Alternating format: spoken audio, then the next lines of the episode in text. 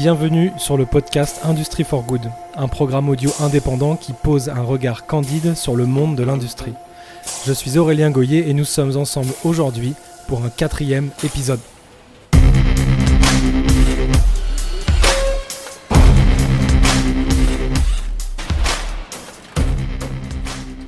Vous avez dû constater dans les médias que récemment, on se félicite en France de voir s'allonger de manière significative notre liste de licornes, ces startups technologiques dont la valorisation a atteint le milliard d'euros. À l'opposé, dans une réalité tout autre, les startups industrielles françaises peinent atrocement à attirer les investisseurs, alors qu'on sait que le génie industriel aujourd'hui sera une des clés d'un avenir mieux bâti. C'est quelque chose qui nous interroge beaucoup et c'est pour ça que la dernière édition de la newsletter Industry for Good s'intitulait Startup Nation, pourquoi le digital ne suffira pas? Hasard du calendrier ou pas, Agnès Pannier-Runacher et Cédric O ont conjointement annoncé la mise à disposition d'une enveloppe de 2,3 milliards d'euros pour favoriser le développement et l'émergence des startups industrielles. Madame la ministre déléguée à l'industrie Agnès Pannier-Runacher nous a accueillis au ministère de l'économie et des finances pour que nous puissions échanger librement sur la genèse de cette enveloppe de 2,3 milliards, sur son utilisation et sur l'effet escompté sur notre économie, sur notre société et sur notre capacité à innover en France. C'est parti pour ce nouvel épisode, bonne écoute à vous. Madame la ministre, bonjour. Je suis très heureux que nous ayons l'opportunité d'échanger aujourd'hui. Alors déjà, pour commencer, comment allez-vous? Ça va très bien, merci, même si les circonstances sont particulières et exigent beaucoup de concentration. J'imagine. Alors aujourd'hui, nous allons traiter euh, dans cet épisode du sujet des startups industrielles et plus particulièrement des enjeux auxquels elles font face en termes de développement, de financement et, j'en passe. Mais avant de, nous lancer là-dessus, disons, j'ai une question pour vous qui est presque, presque une question personnelle finalement. Quand on passe la vaste majorité de son temps et de son énergie depuis maintenant euh, plusieurs années à promouvoir l'industrie, en France et pas que d'ailleurs, Qu'est-ce que ça fait de voir que de plus en plus de médias, de nos concitoyens s'intéressent à l'industrie, j'ai envie de dire presque, presque un peu subitement parfois? C'est une très bonne chose. C'est une très bonne chose parce que euh, ça permet euh, de travailler sur tous les préjugés contre l'industrie, alors que on est en train de toucher du doigt que l'industrie est un secteur absolument essentiel à notre économie. Et ça permet aussi de rendre leur fierté aux personnes qui travaillent dans l'industrie, qui portent des projets industriels. Et finalement, ça valide l'intuition du président de la République. Euh, qui m'a confié euh, cette mission de réindustrialisation de la France, c'est-à-dire euh, euh, que un, c'est essentiel et que deux, c'est possible, puisque depuis maintenant trois ans et demi, nous avons amélioré, je dirais, le cadre qui permet aux industriels de fonctionner en baissant les impôts qui, qui, leur sont appliqués, en faisant en sorte que la réglementation soit, soit plus simple, plus lisible, euh, et en accompagnant leurs projets non seulement d'innovation, ce qu'on savait déjà plutôt bien faire, mais également euh, d'industrialisation, c'est-à-dire de, de, mise en place de nouvelles chaînes de production. Et aujourd'hui, on est dans une situation, pour la première fois depuis des années, sur 50 quinquennats, on aura eu 4 ans de création d'emplois industriels nets et une année de destruction, alors qu'entre 2000 et 2016, on a eu 17 ans de suppression d'emplois industriels nets dans notre économie, une seule année de création, l'année 2007. Est-ce que vous pouvez dire que, est-ce que vous, si on revient quelques années quand vous avez pris cette fonction, est-ce que vous, aviez une, vous imaginiez qu'on atteigne ce niveau-là? Vous avez pensé qu'on irait plus loin? Au contraire, vous pensez qu'il reste beaucoup de travail? Comment vous vous percevez par rapport à ça? Je pense que euh, on a réussi à inverser la vapeur, hein, euh, mais que notre industrie est encore fragile. Euh, notre industrie, elle pèse aujourd'hui entre 10 et 12% euh, de notre économie, suivant euh, les paramètres qu'on prend en compte. C'est peu par rapport à l'Allemagne. et donc le combat n'est pas gagné. Et oui, il reste encore beaucoup à faire pour faire en sorte, un, de trouver les compétences et de faire en sorte que les gens aillent travailler dans l'industrie et réalisent que ce sont des métiers qui payent bien mieux que euh, beaucoup de métiers euh, du secteur privé. Hein. Dans les Hauts-de-France, par exemple, l'industrie paye 25% de plus que les autres secteurs d'activité privée. Faire en sorte aussi qu'on se rende compte que l'industrie est au cœur de tous les processus de décarbonation et de lutte contre nos problèmes environnementaux, parce que c'est dans l'industrie qu'on va trouver les solutions pour utiliser des solutions pour faire pousser les plantes pour nous nourrir sans être chimiques. On va trouver des solutions pour nous déplacer sans émettre des gaz à effet de serre, où on va trouver des solutions pour construire des, des bâtiments et des solutions de chauffage et de climatisation qui fonctionnent sans impacter la, planète. C'est dans l'industrie que ça se passe. Et donc les enjeux sont encore considérables euh, dans un pays où euh, l'industrie est fragile et le secteur d'activité est encore, euh, doit encore gagner ses lettres de noblesse aux yeux des Français. C'est très clair, ce qu'on appelle le génie industriel, un terme qui ne parle pas à tout le monde, mais en tout cas, voilà, c'est ce que ça m'évoque. Quand je parle autour de moi des, de ce qu'on pourrait appeler euh, un peu vulgairement les, enveloppes associées à France 2030, euh, le dispositif France Relance, euh, de tous ces budgets qui sont débloqués par l'État, depuis le début notamment de la crise sanitaire, mais pas que. je sens, même si ces, investissements sont clairement mis en avant pour relancer, transformer notre économie, je sens un peu d'inquiétude des citoyens, alors tant dans la vraie vie que sur les réseaux sociaux, euh, les gens se posent la question, mais d'où vient cet argent euh, A-t-on une visibilité sur comment il est injecté? Et puis surtout, est-ce que l'impact escompté euh, de ces investissements aujourd'hui se fait ressentir? Comment Est-ce que vous comprenez ces préoccupations? Le plan de relance et le plan France 2030 manipulent des chiffres qui apparaissent comme extraordinairement élevés. Mais il faut remettre ces chiffres en perspective. Lorsqu'on dit qu'on consacre 35 milliards d'euros à l'industrie dans le plan de relance, 20 milliards de ces 35 milliards, c'est de la baisse d'impôts sur deux années. Donc en fait, c'est 10 euh, milliards d'impôts que l'on baisse chaque année en 2021 et en 2022. Ce qui est une revendication assez forte d'ailleurs des acteurs de l'industrie. Hein, et ce qui est une réalité, c'est-à-dire que euh, les Français continuent, en dépit des baisses d'impôts que nous avons faites, hein, je rappelle que nous avons baissé les impôts de 26 milliards d'euros, et là aussi euh, c'est historique par rapport à 20 ans ou même 30 ans de politique publique, mais ces 26 milliards d'euros que nous avons, entre guillemets, rendus aux, industriels et aux entreprises, ils sont euh, à comparer au niveau de taxation euh, de nos entreprises qui produisent en France, qui est toujours beaucoup plus élevé que n'importe lequel de euh, ses voisins européens. Je pense à l'Allemagne, à la Belgique, à l'Italie ou aux pays scandinaves. Ce qui est assez saisissant, en fait. donc, c'est plutôt le fait de moins taxer des entreprises qui emploient et qui produisent en France. Le, deuxième euh, volet euh, de ces dépenses, c'est des dépenses en direction de la formation, euh, de l'apprentissage et de l'alternance.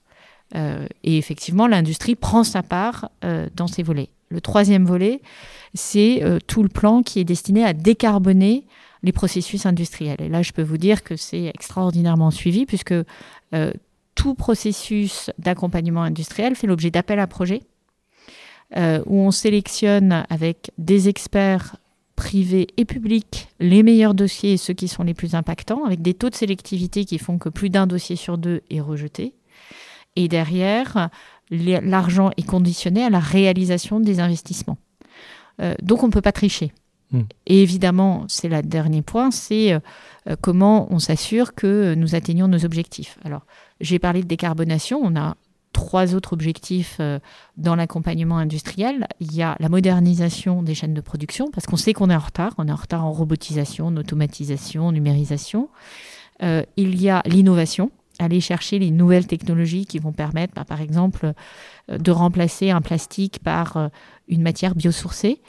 et puis, il y a la relocalisation, la localisation de production en France, plutôt que d'aller les acheter à l'étranger.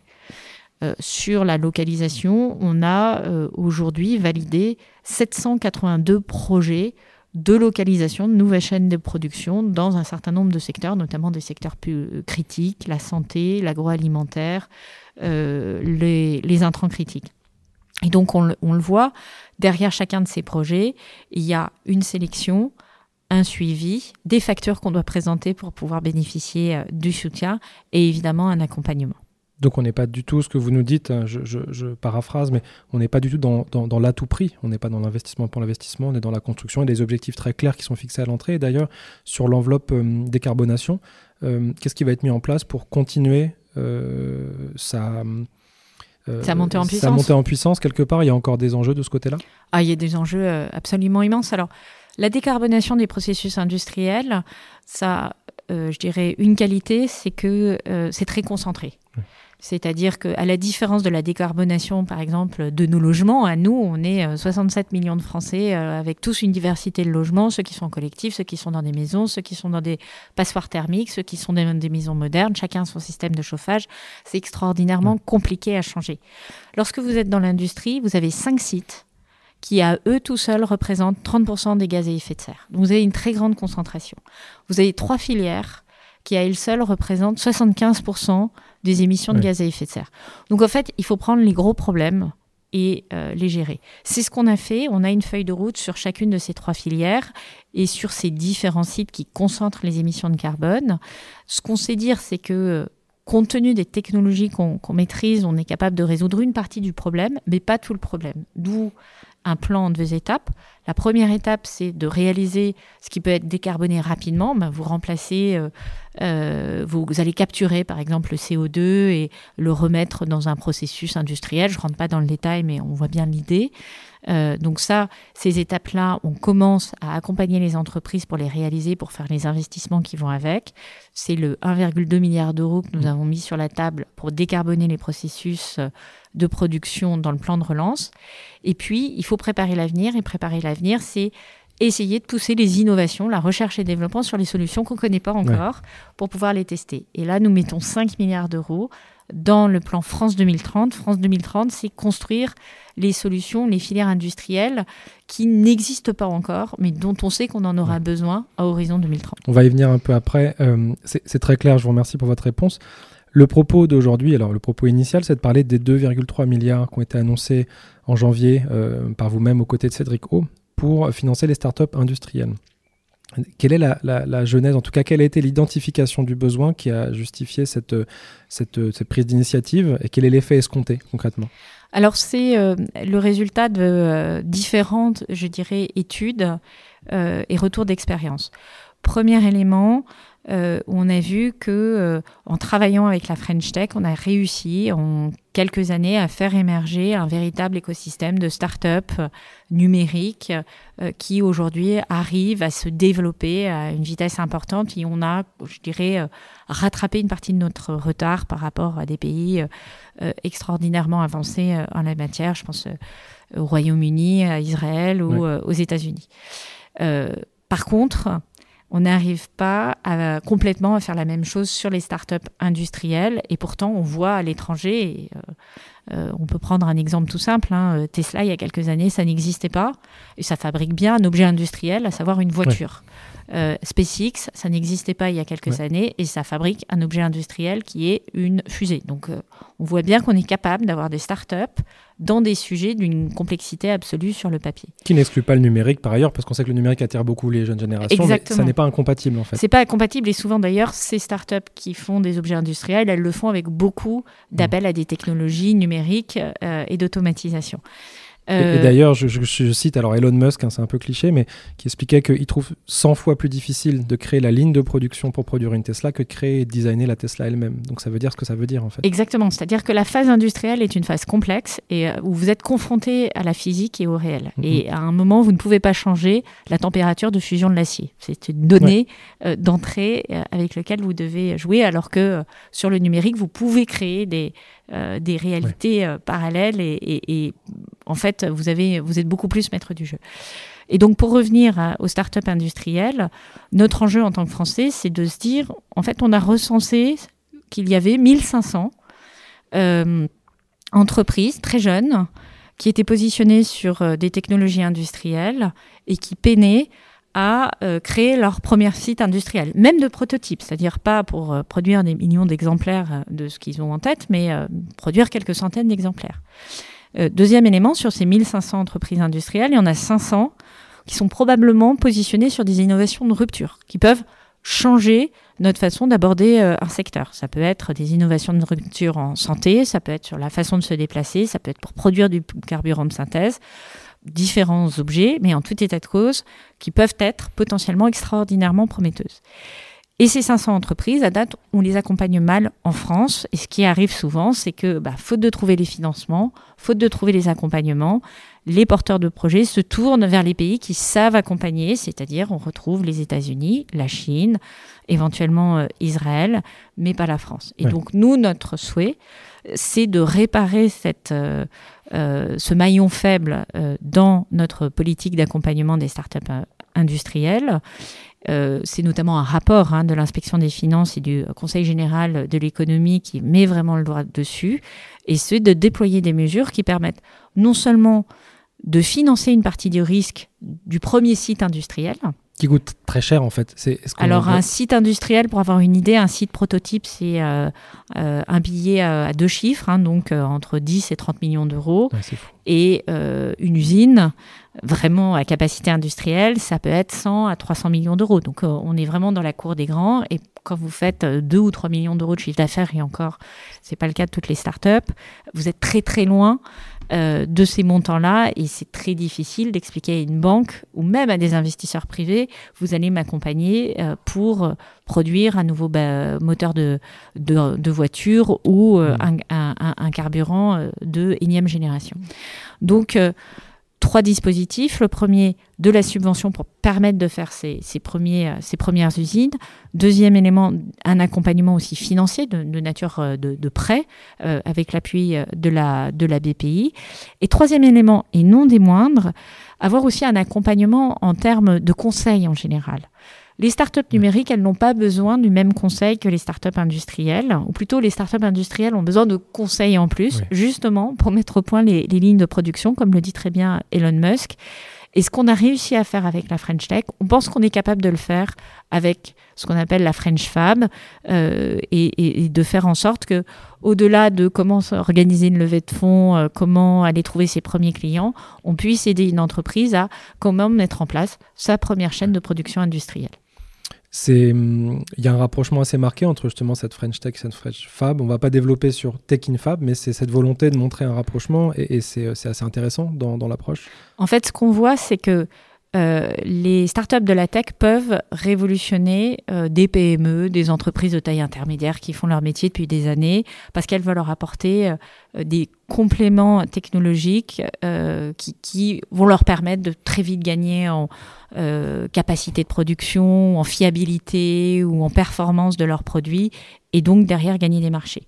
Mais derrière, vous avez des entreprises qui, en fait, des startups qui nativement sont industrielles. Et là, ce qui va leur manquer, c'est comment on organise des équipes de production, des processus de qualité, des montées en charge. Et ça, ce sont des compétences industrielles qu'on trouve dans les entreprises de taille intermédiaire, dans les grands groupes aussi. Ça ne s'invente pas. Euh, mais l'association euh, de l'agilité et la capacité à bouger les lignes des startups et du côté très robuste euh, des gens qui sont euh, euh, spécialistes de la production industrielle peut vraiment donner des résultats éclatants. Pour l'instant, je crois qu'on a trois entreprises sur le, dans le Next 40 qui sont qu'on peut considérer comme étant des modèles manufacturiers. On va dire ça, oui. Exotech, Insect et j'en oublie une, c'est mal. Alidia. Ouais, ouais, ouais, c'est peut-être quatre. Bon. ce que je veux dire par là, c'est est-ce que vous pensez qu'il serait viable d'imaginer que dans quelques années, cette proportion, elle grandisse significativement sur ce côté hybride entre industrie et, numérique qui serait de mieux en mieux représenté Je pense que oui, parce que les besoins industriels sont en train d'exploser. On est en train de toucher euh, du doigt cela. En fait, aujourd'hui, pour faire face à la transition énergétique et aux autres transitions environnementales, il faut trouver un endroit où, à la fois, on fait la recherche et développement qui permettent de produire en réduisant massivement l'impact environnemental, donc euh, soit en étant capable de réutiliser euh, des déchets, soit euh, en utilisant très peu d'eau, très peu d'énergie. donc c'est tout un des process de production différents. Euh, mais euh, également en ayant, euh, je dirais, la capacité à offrir ce, type de nouveaux produits à des millions de personnes. Et en fait, ça, ça s'appelle l'industrie. C'est la définition de l'industrie. Mettre au point un, produit qu'on est capable de fabriquer pour des millions de personnes. C'est, on passe de l'artisanat à l'industrie. Et donc, comme on a besoin de complètement transformer notre manière de consommer, euh, ben en fait, on va faire appel de plus en plus à des solutions industrielles. Et l'innovation, elle est plus agile, souvent dans des acteurs qui euh, n'ont pas pignon sur rue depuis des années. Et donc, ça va, peut les trouver dans les, on peut beaucoup les trouver dans les startups industrielles. Et c'est pour ça que moi, je fais l'hypothèse qu'effectivement, la part de startups industrielles dans euh, les classements euh, que, l'on va voir, que ce soit euh, combien de licornes, le Next 40 ou au plan mondial, augmente parce que nous en avons besoin aujourd'hui pour changer notre modèle de production. Merci beaucoup. C'est passionnant. Alors, j'avais une question où je vous posais, mais qu'est-ce qui leur manque aux startups pour accélérer? Vous y avez déjà partiellement répondu. Par contre, quelque chose qui ressort, c'est que en termes de financement, c'est pas encore très simple. C'est-à-dire qu'aujourd'hui, un financier, euh, le monde du venture capital, qui est un monde assez fermé, c'est très difficile. Il se dit, euh, si je finance, euh, voilà, on va pas les, ne pas les citer sur arrêt, c'est du numérique, c'est du développement, c'est rapide. comment on peut les inciter ces gens-là à investir dans l'industrie? En fait, il faut, je pense, prendre par la main un certain nombre d'acteurs du venture qui sont les plus avant-gardistes pour créer le marché et ensuite arriver à avoir une profondeur du marché qui fait que euh, les bons investissements compensent euh, les moins bons investissements, c'est-à-dire avoir suffisamment de profondeur de marché pour euh, créer des portefeuilles qui soient crédibles pour un investisseur européen. Et effectivement, ça joue probablement à la maille européenne parce qu'il est difficile d'imaginer d'en avoir qu'un portefeuille sur la France pour vraiment se donner lorsqu'on est investisseur, lorsqu'il y a plusieurs investisseurs positionnés sur ce type euh, euh, de produits, euh, d'avoir suffisamment d'accès à suffisamment d'équipes et suffisamment de choix de projets à, accompagner. mais c'est une démarche qui reste encore à, mettre en place et c'est pour ça qu'aujourd'hui on a besoin d'acteurs publics pour réduire le risque de ces avant-gardistes. On voit bien que par rapport à il y a 10 ans, lorsqu'il s'agit d'accompagner une start-up numérique, on a du monde et on n'a plus besoin tellement de leviers publics pour accompagner.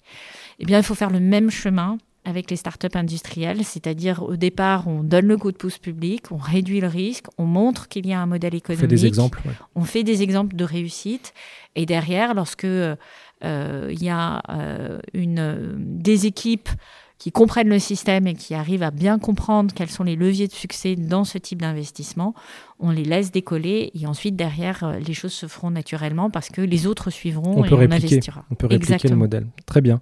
C'est très clair. Je vous avais pas prévenu de cette question, mais on enregistre ce podcast au lendemain de la Journée internationale des droits des femmes. Et euh, alors, je vous ai entendu pas mal intervenir sur ces sujets-là parce que vous y êtes naturellement très sensible. J'aimerais savoir si vous avez un mot pour les femmes qui nous écouteraient aujourd'hui. Oui, c'est que j'ai plusieurs mots. La, première chose, c'est que euh, dans les startups, on est encore très loin du compte. En fait, on est même euh, encore plus loin du compte qu'on ne l'est dans l'industrie traditionnelle. Dans l'industrie traditionnelle, 30% de femmes, 70% d'hommes, 20% de femmes dans les équipes dirigeantes. Dans les startups, 10% de femmes dans les équipes dirigeantes, et euh, je dirais dans les startups industrielles, vous avez un effet de raréfaction encore plus grand puisque vous avez euh, moins de femmes ingénieurs et souvent les startups industrielles sont portées par des compétences euh, de, personnes qui ont un cursus d'ingénieur. Et, je dirais plusieurs choses. La première chose, c'est les femmes ne doivent pas laisser la, science se faire sans elles. Si elles veulent que le monde leur ressemble, et surtout à un moment où on est en train de transformer la manière de produire, il faut qu'elles s'investissent dans ces métiers-là et c'est des métiers où on a besoin des femmes. D'ailleurs, on a besoin de diversité parce que le monde qu'on est en train de créer, le monde d'après, pour reprendre cette expression peut-être un peu trop galvaudée aujourd'hui, c'est aussi un monde qu'on crée à son image et donc plus on a de diversité, plus cette image correspondra à la population et je pense que c'est un enjeu démocratique et un enjeu euh, d'acceptabilité par la population. Et donc les femmes doivent s'engager. La deuxième chose, c'est que euh, ce sont des secteurs d'avenir et euh, pour des raisons de pacte républicain, pour des raisons d'égalité des chances, on ne peut pas se priver des femmes et des compétences euh, féminines dans, ce type de secteur. Donc ça va dans les deux sens. Les femmes ont besoin de ce monde-là et ce monde-là a besoin des femmes. Et donc à nous, décideurs publics, mais pas que, je pense aux investisseurs, je pense aux business angels, je pense aux banquiers, euh, d'être conscient aussi de cette dimension-là qui est essentielle. La parité, euh, c'est la première étape de la diversité. Hein. C'est euh, la diversité la plus facile à faire lorsque vous avez 52% de la population qui représente la minorité invisible, alors qu'elle est majoritaire. Je veux dire, tout est dit. Donc il faut commencer par là. Magnifique conclusion. Madame la ministre, je voudrais vous remercier de nous avoir accueillis au ministère de l'économie et des finances pour en tourner cet épisode. Quant à vous, chère auditrice, chers auditeurs, nous vous donnons rendez-vous très vite sur Industrie for Good. Si vous entendez cette annonce, c'est que vous êtes arrivé jusqu'au bout de cet épisode du podcast Industry for Good et je ne saurais vous en remercier suffisamment. Je vous invite dès maintenant à nous rejoindre sur les réseaux sociaux. Industry for Good est présent sur LinkedIn, Twitter, Facebook et Medium. Ou encore mieux, vous tapez Industry for Good dans votre moteur de recherche, Industry for Good avec un 4. À l'aide de votre email, vous pouvez vous inscrire très simplement à la newsletter Substack et recevoir environ tous les mois et demi les nouvelles publications de la newsletter. Je vous dis à très bientôt et encore une fois, merci pour votre écoute.